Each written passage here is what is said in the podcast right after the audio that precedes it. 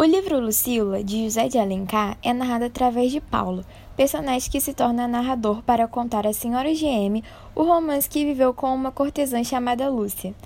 Em 1855, Paulo chega ao Rio de Janeiro e vê pela primeira vez Lúcia. Sem conhecer sua verdadeira vida, apaixona-se à primeira vista, pois enxerga nela uma encantadora menina.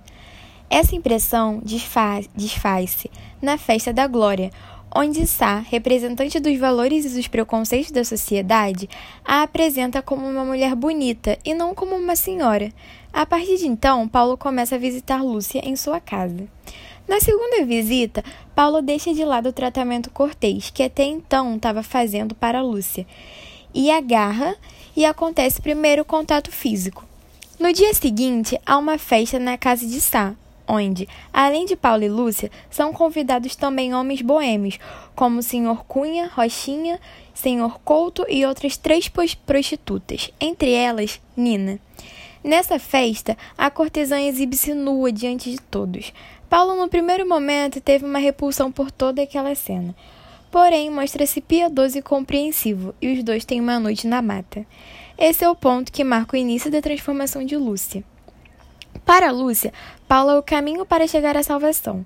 Na tentativa de se afastar da sociedade e deixar definitivamente a vida de cortesã para trás, muda-se para uma casa mais simples no interior junto com sua irmã mais nova, a Ana. Nesse momento, não existe mais um amor carnal entre Paulo e Lúcia. Há um amor espiritual.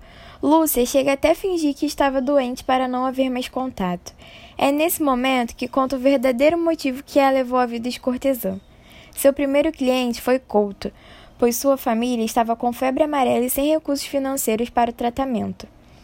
Revela também que seu verdadeiro nome é Maria da Glória. Lúcia era uma antiga amiga dela que morreu e que tomou seu nome emprestado. Sua família achava que estava morta. A redenção de Lúcia culmina com a descoberta de sua gravidez e não aceitação dela. Mesmo com o melhor parteiro afirmando que a criança em seu ventre estava viva, Lúcia acredita que seu corpo é sujo e morto e que não é capaz de gerar um filho. Então ela morre grávida. Paulo, atendendo a um pedido seu, cuida de Ana até que ela se case.